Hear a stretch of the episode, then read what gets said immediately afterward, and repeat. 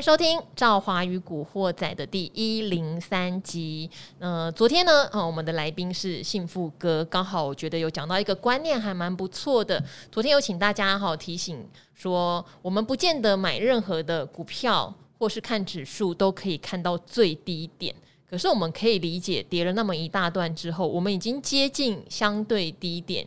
所以这个时候呢，策略就变得很重要哦，而不是说死抱活抱，或是 相信会大反弹就说哈这些都不对哦，哈，我们要拟定一套自己的操作策略，然后让自己的压力在最小的情况下，你不要错过了一些。其实已经有投资价值机会浮现的状况哦。好，那今天来陪大家的是谁呢？今天来陪大家的是在一百集就出现过了，考考你们的记忆力。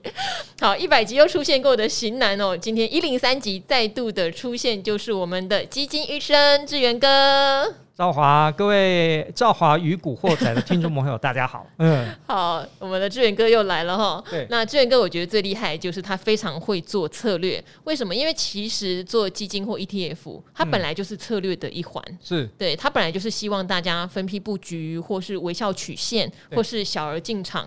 遇到好时机再单笔加码，它本来就是一个充满策略的领域，对不对？对，没错。但是呢，其实呢，有时候我觉得就是说这一段时间呢，很多投资朋友啊，就是说有对这些基金跟 ETF 呢，有一些是有正确的观念，有一些可能他还是还是会比较迷失一点。嗯、哦，什么叫迷失一点？是因为就是说，哎。因为呢，这几年可能是一个大多头市场，有很多投资朋友给我的反馈是说，诶，可能这些基金的投资报酬率啊，会不如一些股票哦。其实我觉得不能这样看哦，因为我们有讲过哦，个股的话，它很吃个股的基本面。所以，如果假设你投资到一档很好、基本面很厉害的个股的话，的确它带来给你的超额报酬会非常的多。但是呢，也不是每个人都可以逮到这样的标股，嗯，也不是每一个基金经理就可以逮到这样的一个标股。那么基金跟 ETF 的好处是什么？就是说，它是一个群体战。当我不知道方向是怎么走的时候呢，我们透过投资基金或 ETF 的方式，因为它是一个团体战，是透过一个。呃，很精准的，呃，当然就是说他们会透过他们一个很专业的研究能力去筛选个股。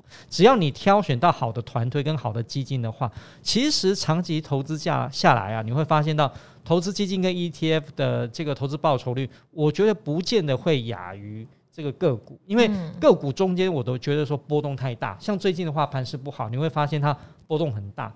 可是呢，像我们最近在呃这个理财达人秀跟赵华还有跟各位观众朋友在沟通的时候，你会发现到，诶，反而你像我最近是布局比较多 ETF，而且是有一些可能已经要配息的一些 ETF 的话，我觉得反而这个时候我是可以好好减，嗯，好好买的时候，反正呢时间到了，我就把它当做就是说好，因为我本来呢，呃，我的户头是一个数位账户，我每一个月薪水汇进来的时候呢，我会规定我每一个礼拜一定要汇多少钱出去到别的账户啊，那个账户就是。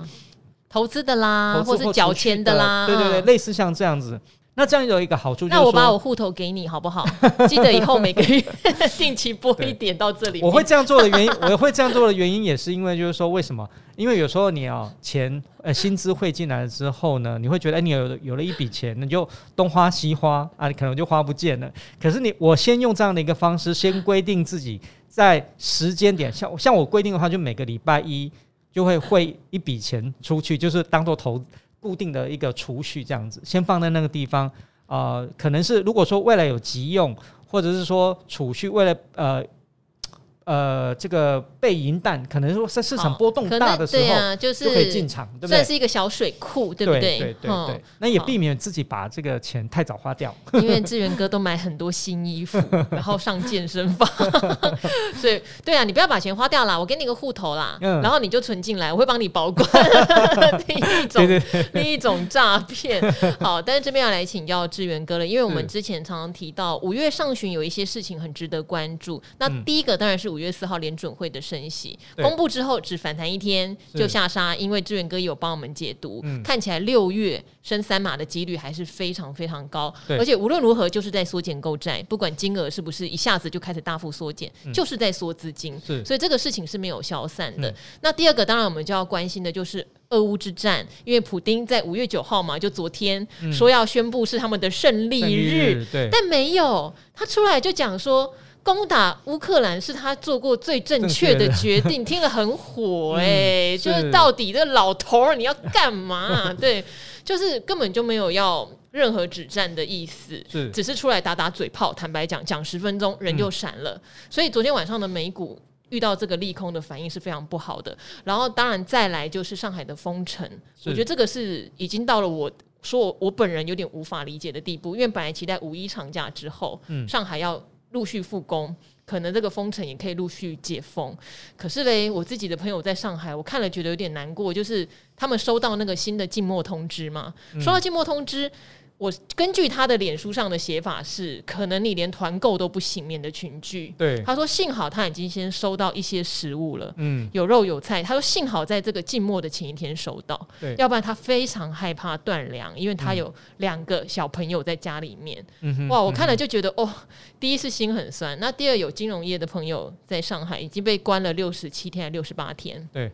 他就 po 了一张照片是，是他把他全身最好的西装穿起来，然后呢打着领带，然后他就坐在阳台说：“我今天要假装我有出门上班，嗯，然后拍一张自拍照，看了好害怕哦，嗯，我看了觉得。” 就是已经好像精神上压力非常大，对对对对，所以我有点有点搞不清楚，说清零真的这么样的重要吗？那显然这三件事就是复工哦，然后升息，然后俄乌战都没有得到任何的解决耶。对对对对，呃，最近为什么会跌那么深？刚刚赵华就提到这些点哦。我们先讲，其实我个人最重视的就是整个趋势面。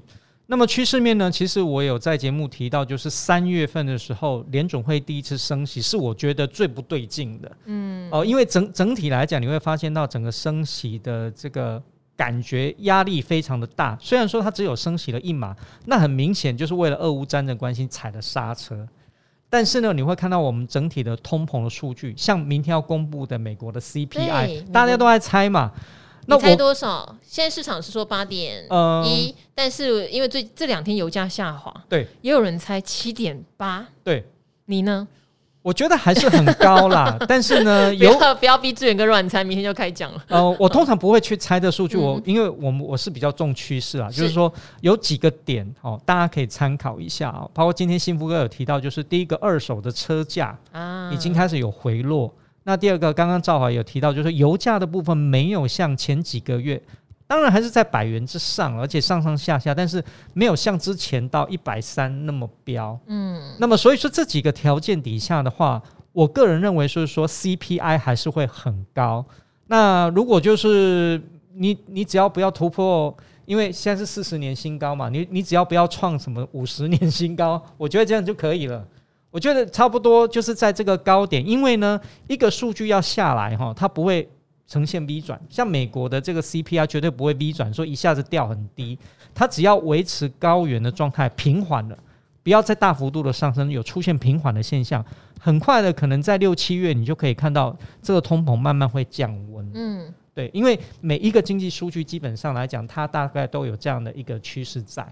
然后第二个谈到就是说俄乌战争，我觉得应该是。普亭没有办法有一个决定性的战果展现给世人，就是说，OK，我已经可以完全控制乌克兰。当然，乌克兰整体来讲还是比较劣势，而且大家比较担心，就是说，真的俄罗斯会不会，普亭会不会用这个核武？来终结这个战争，取得重大的战果。我觉得这是大家最大家最怕的事情了。真的已经不敢说会不会了，因为那时候还没有开打前，其实市场上的专家百分之七十是认为不会开打。嗯，那开打后呢，大家也认为会快点结束，是但是就拖到现在。所以你说核武这个事情有没有可能，我都不敢讲了。对对，所以我觉得你越不确定，我觉得这市场是越担心的事情了。嗯那另外一个呢，我真的也蛮有感的，就是整个在上海封城这件事情。其实，呃，我刚刚跟赵海在闲聊的时候，最大的关键就是中国他们要清零。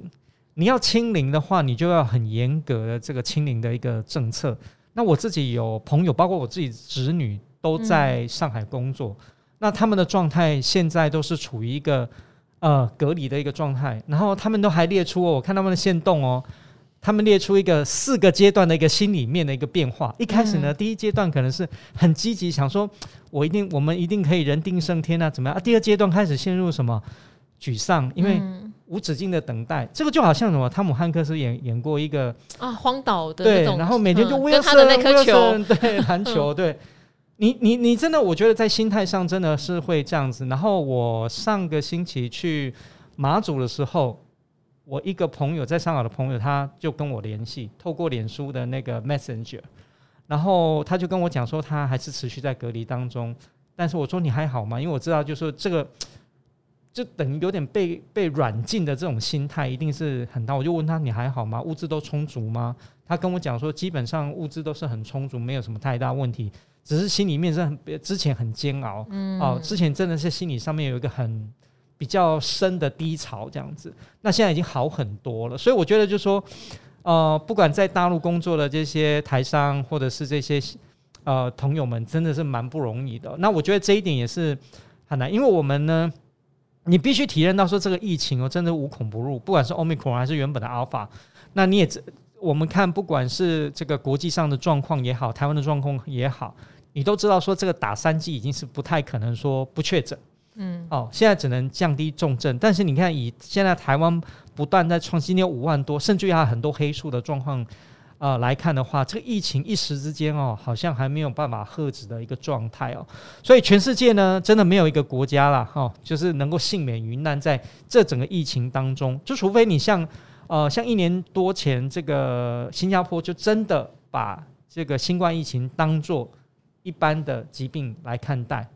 然后你会发现到说，诶，反而现在新加坡樟宜机场哦，我每天都塞爆，在这个部分，因为他们要恢复到整个经济的一个活动面哦，所以我觉得这也是我们要去考量的。说我们现阶段来说的话，不管在台股市场或者是全球市场来讲，真的都面临了很大的一个呃变数跟挑战。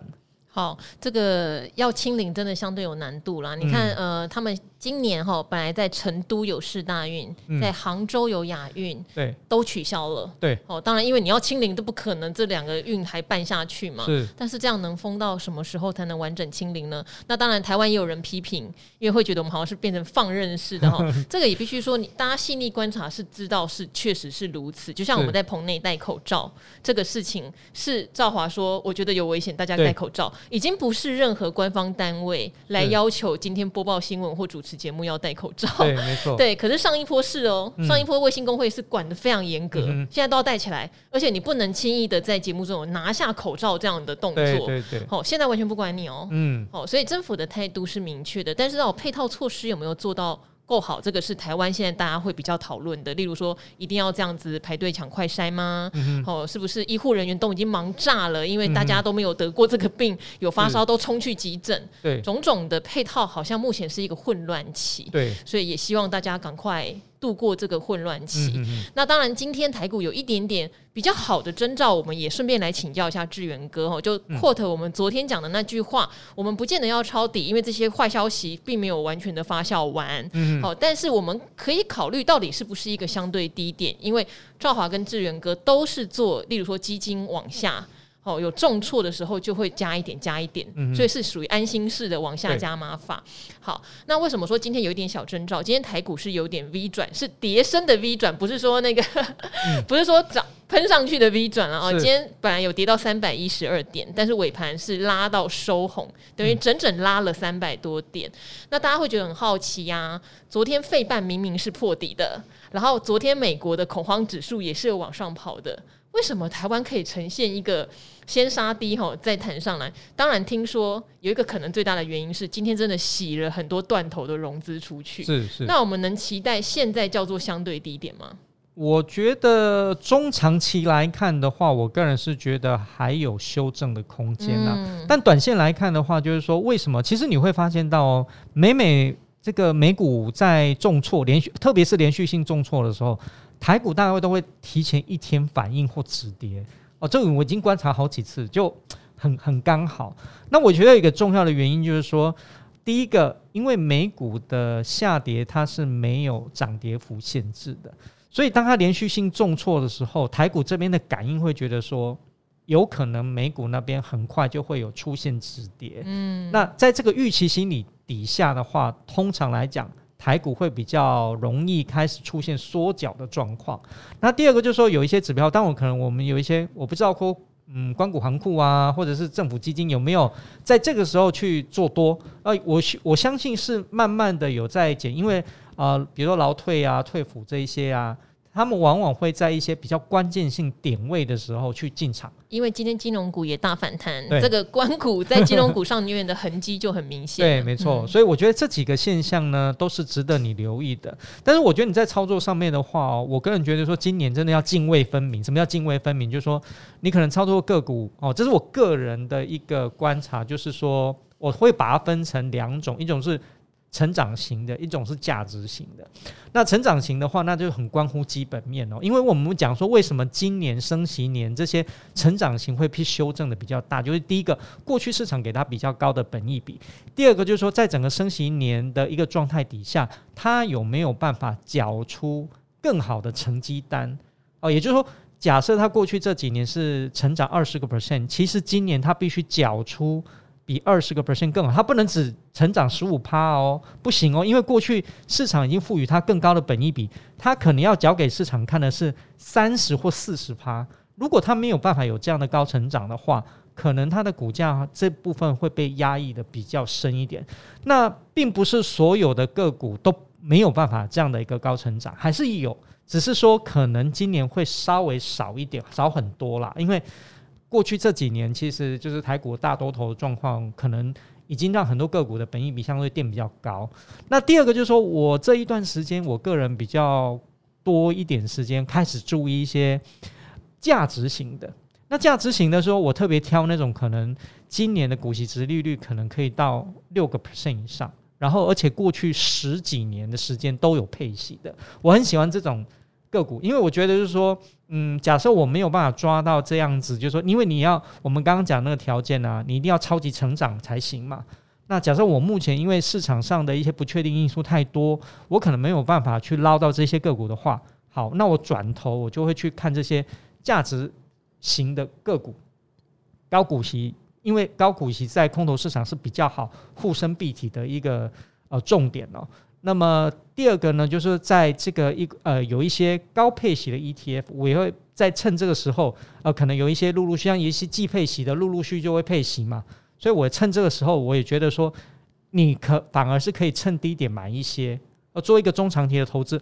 通常这些是这些投资哦，在这段时间我买进来的，我大概就打算就是放个一年，我就不管了，我中间其实都不用看，因为我重点就是要价值嘛，就是要领它的股息了。那如果说未来它有一个资本利得上面的波动的话，我们到时候再来看。诶，如果有更好的资本利得，也许我再提早的获利了解；如果没有的话，那我就去大概就放个至少一两年，去稳稳去赚它的一个股息啦。好。我这边也补充一个观念，虽然我觉得之前有讲过，但陆续都一直会有听众或观众朋友问，就是当大家去选配债息或是股息的商品，当然债息可能会更稳定啦，因为债券要倒比股票要大跌是不容易这样子。好，通常你看的就是像志远哥讲的，首先你先确立一下这档 ETF 或者这档债券型的 ETF，它的持有的成分你 O 不 OK？好，那例如现在很多的高股息或者债券 ETF，它不是那种优质的债，就是那种很大权值的好股票。说实话，这个组合没什么问题。所以，当它的值利率到你觉得很甜的时候，事实上你就可以开始建建立部位，建立部位，建立部位，并不代表它的本体资本利得一定会不跌了，有可能继续往下跌。但是你要的就是说，这家这个 ETF 或是不管债券型或高股息型的，它不会倒嘛？嗯、对对，它不会死掉。对对，所以呢，你往下你有钱就加码一些。重点是你现在买好，殖利率假设六趴好了，你觉得这个东西很甜，嗯，那你就继续往下买，嗯，好，那你最后你就是以领他的股息为你一个最大宗的收益来源的时候，你不要去在乎说，哎呀，我现在是不是进场的时机？哎呀，它又跌了两趴了，早知道我就晚一点进场。因为我们真的不知道底在哪，对，所以你要去判断你觉得甜的点在哪里，嗯、然后不要一口气全梭哈，对，慢慢买，慢慢买，你的压力不大，而且会有一个好处哦，就像今天反转，嗯、如果手上全空手的人也会怕哦，是，有人说哎呀，糟糕，我今天都没有进场买一点，是不是我就错过了一个反弹行情？嗯，就如果一买要被套，你要好哦。对，可如果你已经建立了一些这样。就是平均下来的部位，然后它又有股息或债息做支撑，等到一个反转的时候，你就哦，我不但资本利得赚钱，我股息也赚到。对对，这就是策略。对，我这边补充一下，就是说，呃，这个股息哈，我觉得我们可能可以从一些报章媒体看到一些呃股息之利率很高，可是呢。你要注意，我常常注意到，就是说这些报道哈，都是以当时候、当年的。对，我为什么比比较不倾向这样？就是说，哦，当年的我觉得就是波动真的是太大了。嗯，我为什么会选择过去十几年都有配息，而且是配高股息的？就是因为说，它历经过一些市场比较，因为可能一些投资朋友，你像赵华跟我都有看过很极度空头的时候，是哇，这种极度空头的时候，能够还能够赚钱，能够配息。真的是超级难得。嗯，赚钱的时候，大多头年你赚钱配息没什么，但是如果你连这个，譬如像两两千零八年全球金融海啸，你还能够赚钱配得出息，哦，那就真的很了不起哦。那像最近呃，我的粉丝也有一些粉丝朋友问我哈，呃，他们有买一些美股基金，然后他有问我，那我觉得你也是要审视一下，就是你投资的这些基金或 ETF，因为呃，像这个粉丝朋友问我的就是说。嗯，我大概就看了一下它的一个投资报酬率，还有我们上次在节目中有提到的基金的评级，他买的是美股的基金，那在我们李博基金的稳定回报的评级呢是一分，也就是说最落后的。嗯，我就发现不太对。那方向上面的话，我有跟他解释，就是说，如果你是从美股的这个角度来看的话，你用长期定期定额是没有问题，但是你可能在选择基金上面这个点。我就觉得说我会比较保留一点，因为它在同类型在美股基金里面表现来讲，真的相对比较落后一点哦。那关于这些，还有一些呃最近很热门的 ETF，也是一样，因为它可能有一些 ETF 可能哦大换股啊什么的。那相关的资讯我在这边在。呃，这个工商时间一下，志远的粉丝页 哇，基金医生，基金医生冯志远的财经笔记哦，然后欢迎大家帮我追踪按赞一下。那上面来讲，我就是会针对一些可能投资朋友比较关心的，还有包括我在赵华这边上理财达人秀的一个节目相关的 YouTube，都可以跟大家做一个分享跟讨论。哎、欸，真的哎，就是内举不避亲，好不好？就是 如果大家有很急的想知道的基金或 ETF 的问题，干脆就到基金医生的粉丝页哦，他就可以马上帮你做回答。我有看到志远哥的回答，超佛心，写好长一段。我想说，那干嘛来上我的 Podcast？没有了，还是要来上。一定要的，一定要的。我这边有我的客源，好不好？那如果大家想要知道赵华的私生活，可以去追踪我的 IG。IG 我现在在跟志远哥比粉丝数，没有开玩笑的。好，那我们这边也。来解答一些听众朋友的问题，因为这些问题我觉得也很应景啦，哈，也很应景。例如说，有人最近真的对债券就很有兴趣了，因为最近债券的值利率都跌出一个甜蜜点了。嗯、好，所以这边赵华还是要再次跟大家强调哦，呃，好，我们之前可能像古鱼哈，他要给大家一些债券的配置，那他的配置很简单，他的想法是这样，他可能有配了一些是比较新兴市场的主权债，他有配这个美国的很稳定的公债或是优质的公司债，它是一个组合。好，那当然，最近你说新兴市场的主权债真的跌比较多，对，好，可是长线来看，因为他叫你买这个，不是叫你三个月内要买卖的，长线来看，他还是认为这样搭配起来的值利率是非常好的，嗯、对，因为新兴市场的主权债值利率一定是比美国公债还要高一些，哈、嗯，那你说新兴市场主权债会不会面临违约破产？短线上，我觉得我还看不到这个味道啦，嗯，我看到 PTT 也有人在讨论说，这一次会不会跟二零零八一样？我必须说不太可能，好、嗯，因为那一次是。强烈的全球去杠杆化，对，因为全世界的金融商品、衍生性金融商品，哈，把那个房屋贷款啊，包装成那个债券商品，再叫其他的银行一起买，再卖给投资人，巴拉巴拉。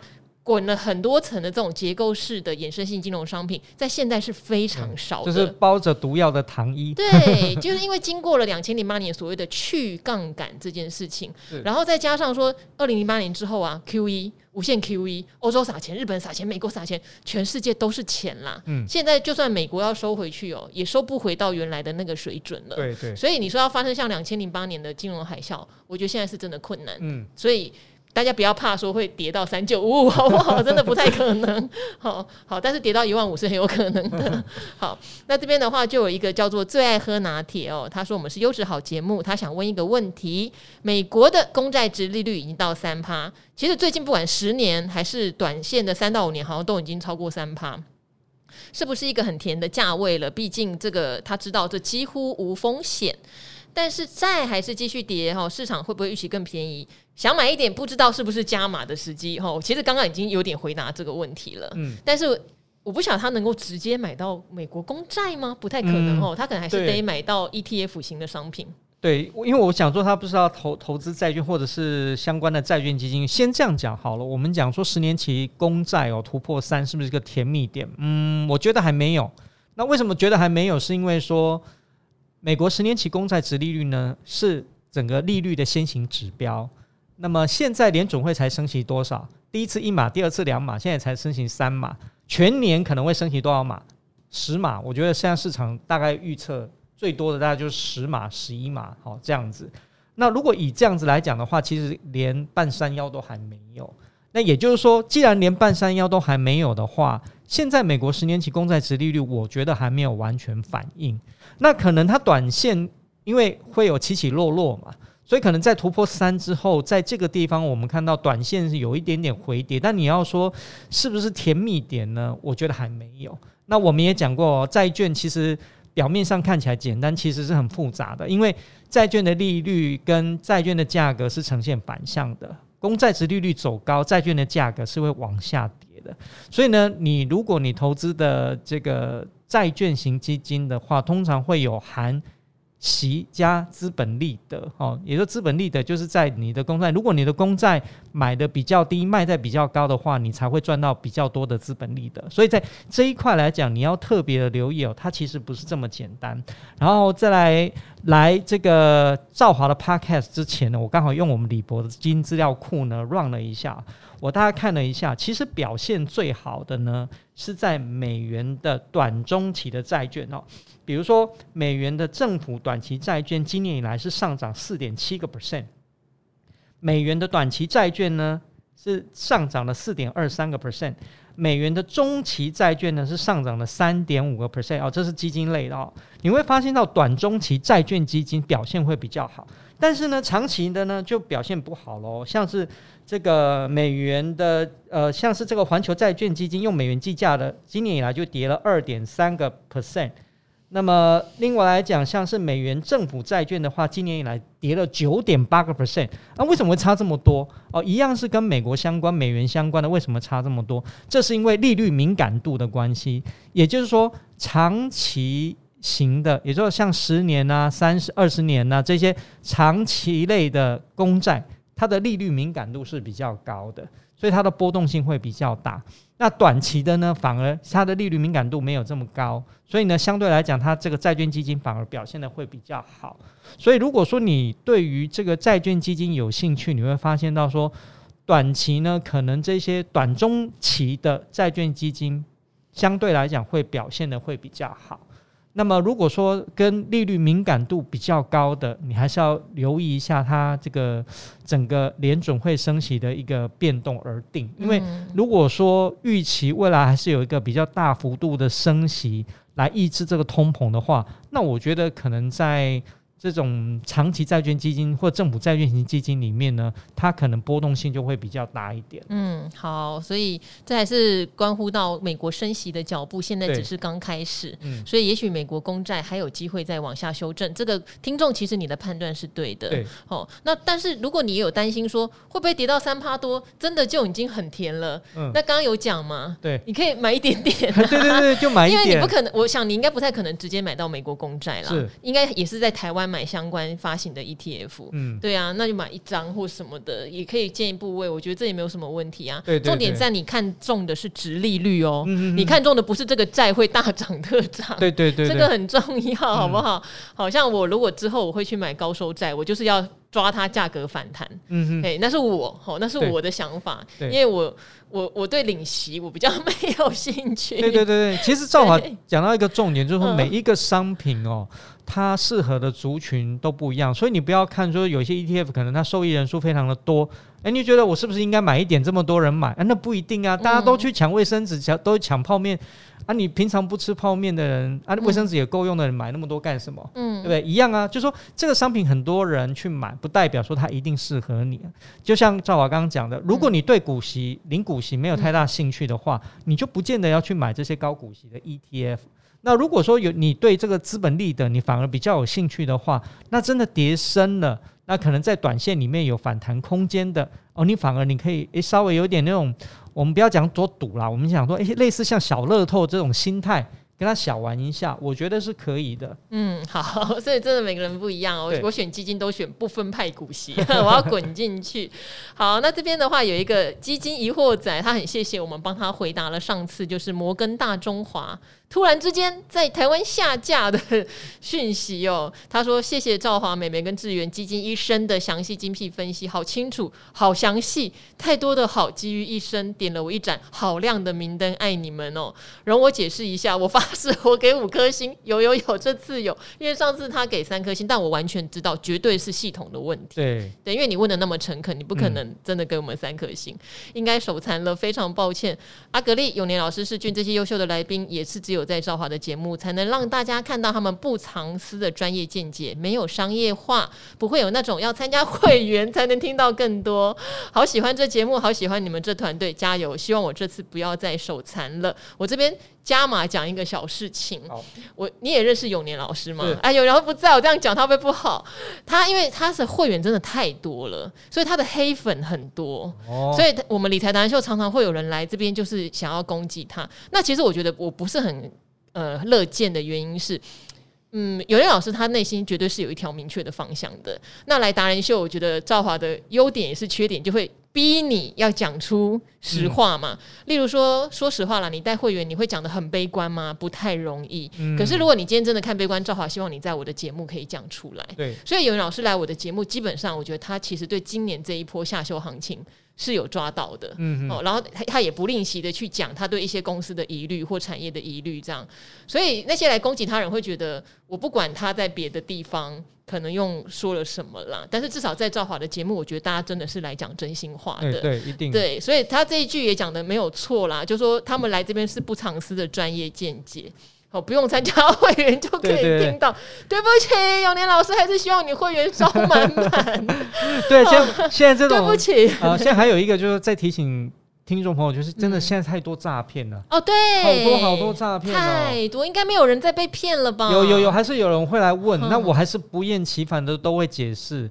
呃，嗯、像智源的部分，我都会讲，我的粉丝页就是基金知识的分享。对哦，没有任何的什么带股票、带带带进带出都没有，完全都没有，不要再受骗了，这很重要。好，那我的粉丝也有蓝勾勾，但对不起，我很少更新，因为我光做节目跟做这个 podcast 已经太忙了。好，但我有蓝勾勾，对哦，然后我没有任何带进带出，嗯，哦，诈骗集团不要看我漂亮就用我的头像。现在诈骗集团很厉害，这个他们还可以整整个抠，连连你在的那种其他的这种生活照片，他们也都能够整个抠下来、呃。他们就是到我们的 IG 或粉丝团。去偷的、啊，对，啊，大家留意。好，那这位基金疑惑仔上次有跟你说，你可以换到摩根的中国吗？哦，我我后来我们摩根的那一位好同学有回我，他说他有听我们的 podcast，他非常惊讶。嗯，他说我们讲的真的太专业，完全就是他们内部的回答。他说也是建议，真不好意思啦哈，因为呃，这个摩根是全球的基金管理公司，他不太可能为了台湾。改变他什么持股上限啦，这方面的规定，他们也很无奈，所以就是希望可以换到比较同质性的摩根中国去。嗯、不过这里也补充一下啦，很多基金其实因为它那个法规的关系哦，可能下架的一些规定，它在声明稿上面的确没有办法讲得这么详细。那可能他就轻描淡写说，在什么时间点就不能够再申购了。那这些细节呢？其实上一次那个赵华给我题目的时候，我也是特别去查了一下，发现到说，诶，真的在有一些通路上面，他们的解释有比较多一点。那刚好我对这个中国基金投资的这个上限非常的清楚，它的由来也很清楚。那所以呢，我就能够做一个比较完整的一个回答哈。特别因为发生在这种境外基金是特别的多。所以让呃各位听众朋友呃朋友也了解说，未来其实如果有一些相关的基金呢，像过去有一一波。这个亚太新兴市场基金的下架潮，哦，大概是十年前吧，也也是类似像这样子，都是因为中国投资上限的这些问题哦，所以未来如果说还有这些基金下架的这些哦变动的话，不妨可以去看一下，哎，是不是它的持股哦是达到了这个法定的一个上限？嗯，这个台湾比较特别的地方啦。那基金一货仔上次有讲一个观念哈，如果没有听到的听众朋友也可以参考，他有强调为什么他一直想要继续扣下去，即使他这档基金现在是负报酬，因为他以前的经验就是遇到负报酬更要持续扣下去，最后不但转正，甚至赚很多。嗯、哦，这是一个真实长期在扣基金的人给大家的建议。对，所以我觉得他是对的。因为我身边所有人在空头市场不停扣的，最后都赚很多；停扣的亏损就留在那里。对，对，好，这个是基金的好处，也是基金的容易发生的盲点。亏了不敢再往下扣，嗯、不要闭着眼睛哈。纪律性的操作啦，我觉得说我们为什么我们讲说定期定额，那很。很多投资朋友可能会觉得说，哎，这这种很是不是很傻瓜投资法？其实呢，有时候傻瓜投资法才是最好的，因为你就不用去判断说，哎，还会不会有更低点呢？因为如果当你有这种人为判断的时候，你就不会扣，那你就失去了当下可能可以买到低点的机会。那你累积为叫曲线，你就一直在悲伤曲线嘛。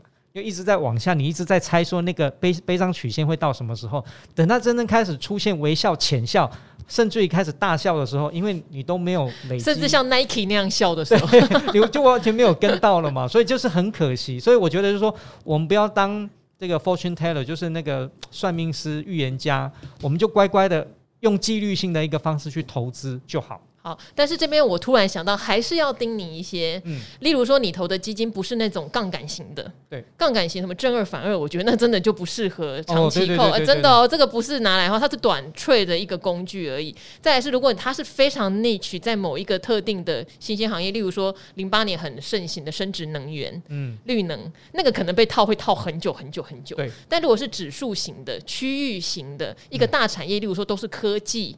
哦，甚至生计好一个大产业的，我觉得问题都不大。对，没错，哦，这个还是要提醒，因为突然想到有人被套，所以会套很多年。其实杠杆型的跟反向哦，只要有任何的衍生性金融商品在里面呢，切记，不管你是你哪是哪一种投资人，绝对不能长报，不能。不能对，如果说你你有兴趣的话，真的只能短 trade，这个短哦，可能就是三五天，类似像这样子。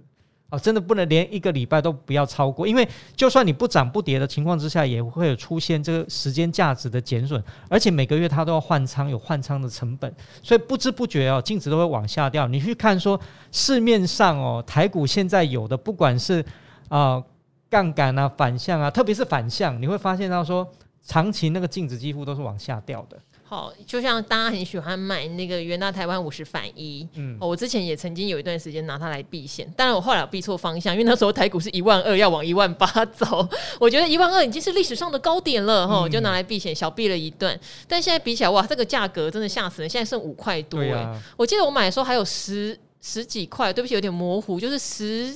十六七块吧，对对，反正还蛮高的。对啊，现在剩五块多一点，真是惊人 了。对，对好，那我也成功操作过，例如纳指的正二，嗯、例如说，大家如果觉得这两天纳指可能真的有破底要反弹，用纳指正二抢个两三天，这个是可以的。但如果它又再破底，拜托赶快走，好不好？不过这种杠杆型哦，手脚要快，适合这种盘感哦。比如说像赵华，可能因为主持节目的关系，都有在观察盘势。你对盘感很好的话。你就蛮适合做这个杠杆，但是如果不是，我觉得九成以上都不是。像我自己也也不做杠杆的，嗯、因为我觉得就是说我工平常工作很比较忙一点，嗯、我也没有办法盯盘盯的那么细，所以呢，我几乎都不做这种有杠杆的。所以还是要提醒投资朋友，在这个杠杆跟反向呢，你要特别注意。好，那这边我们最后有一位也是来感谢我们的伟男，哈，韦小宝的韦，你是不是想当韦小宝？他说我的问题被念出来了，很开心。大家好，我是股市悠悠班，没想过我的问题会被集美丽与智慧于身的赵华女神口中念出来，而且是在一百集这样一个具有意义的里程碑，高兴的在床上抱着棉被滚来滚去。嗯，我会有其他的联想哦，开心撒花，感谢我心中的维纳斯女神哈的垂。为轻。感谢志远哥精辟深入无私的分析，也感谢制作团队的用心跟认真。他希望能够把专业优质的节目推荐给更多人知道，所以他会分享哦，就是赵华与古惑仔理财达人秀给同事和好朋友，也在同事的赖群组宣传。嗯，这就不是诈骗喽，大家要记得来看哦。好，在这边也呼吁哦，粉丝们一起来推广一传十，十传百，跟赵华一起成长。这跟专门出货的节目不一样，我们真的没有货可以出，我们都在讲，最近都在提醒大家空头市场的风险啊。赵好的节目是无私的教学跟分享，股海清流，希望能够长长久久。希望各大企业的老板们快来下夜配，这很重要。对，好，加油哦！我是一直会是你的忠实粉丝。好，上一次伟南问什么呀？对啊，我我可能要找一下。对啊。好，我们那天有那那应该是在讲他分批布局零零七五二的事情。嗯哼，对对对对对。好，然后小套牢中应该是这一个，应该是。对对对，好，希望你的零零七五二也是坚持，好不好？因为你是一个区域式的 ETF 嘛，我觉得问题也没有那么大。但他上次有讲，好像是投资在港股跟美股挂牌的入股。嗯哼，对，这一家 ETF 是比较特别的。对，好，我记得好像不含不含 A 不含 B，反而不含 A 不含 B。对对对对对，我们还记得。好，那希望大家有任何的问题哈，我这边赵华还是呼吁啦，有什么被套牢的啦哈，即使这个问题也许比较粗浅也没有关系，只是不要再问我们说这个股票现在要不要买啦，这个我们实在是没有办法那么直白的回答，可以把你的理由告诉我们，或是被套牢的心情，或是你现在还有在赚钱，你的策略是什么？好，分享给我们，我们也可以把你好的经验。值分享给其他嗯初入股海现在可能很迷茫或是很害怕的小白们，对，很需要大家的给大家一个正面的能量。有，因为时不时也是有人会来分享他们很好的策略。对对对，好哦，那今天跟基金医师、基金医生 志源哥就到这边，然后跟赵华与古惑仔的听众一起说拜拜喽，拜拜，拜拜。